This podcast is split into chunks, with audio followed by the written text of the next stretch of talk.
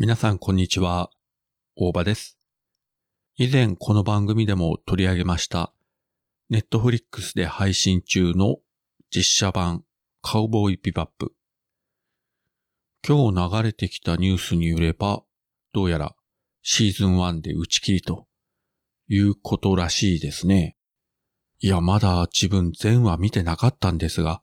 そういう話を聞いちゃうと、ちょっとこう、この後見る気力がですね、なくなってしまいましたですね。まあ日本語版はですね、アニメ版と同じ声優を使ってますし、まあもともと音楽もアニメ版と同じ人が、えー担当してるということで、日本人の目から見るとそんなに大きく違和感はないのかもしれませんが、まあ、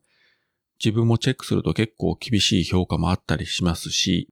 まして、えーアメリカの人が見ると、あれやこれやみたいなね、まあ話も聞きますし、うーんというところなんですけれども、まあこのあたりアメリカ、まあヨーロッパもそうなんでしょうけれども、向こうのドラマ業界っていうのは非常にあのシビアで、地上波で放送するドラマなんかも、ものすごく鳴り物入りでバーッと盛り上げて始まったけれども視聴率悪ければ、もう第2話ぐらいでいきなり打ち切りっていうのがあったりしますし、また逆に人気があれば、シーズン1、シーズン2、3、4、5、6、7、8、9、10と、もう果てしなく続けていくと。ドラマによってはシーズン1と最新シーズンとレギュラーメンバーがもうほとんど全部変わってしまって、違う番組じゃないかというようなやつもありましたよね。まあ、例えば ER とか。まあ、その中でもそうですね。まあ、自分が好きなスタートレック。一番最初のシリーズはシーズン3で打ち切りになったんですけれども、その10年後に劇場版で復活して、で、さらにその後新しいテレビシリーズが始まったと。80年代後半から始まった The Next Generation、Deep Space Nine、Voyager。この3つのスタートレックシリーズはシーズン7までそれぞれ続きまして、最後きちっと最終回が放映されて、えー、丸く収まって終わったという感じなので、ある意味アメリカのドラマの中でも珍しい展開かもしれません。まあその後作られたエンタープライズというシリーズはシーズン4でまあ実質上打ち切りになっちゃったんですけどね。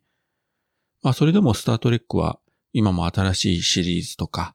アニメシリーズも作られてますし、まあ映画版の企画もまた動いてるということで、まあなかなか終わらないでしょうけれども、それにしてもね、えー日本のポッドキャストでもカウボーイピパップ、わーっと盛り上がった番組もあれば、うーんという番組もあれば、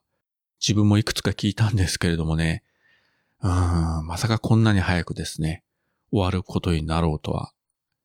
ちょっとびっくりでしたね。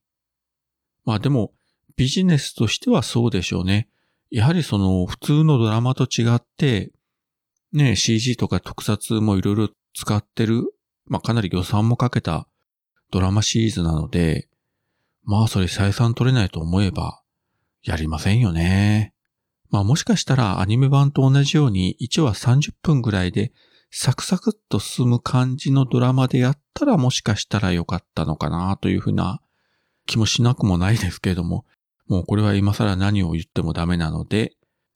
まあといったところで今現在自分が一番ハマってる海外ドラマは Hulu で配信が始まりました FBI これのシーズン2ですね。いや、シーズン1もすごかったんですが、シーズン2もまた輪をかけてすごいですね。まあ、こういう面白いドラマを見ちゃうと、あんまり大きな声で言えませんが、日本のドラマを見てる場合じゃないと思うんですけど。はい。まあそういったわけで、今回は、ネットフリックスでのカウボーイビバップドラマ版シーズン1で打ち切りということについて、まあちょっと感想をお話しさせていただきました。それではまた。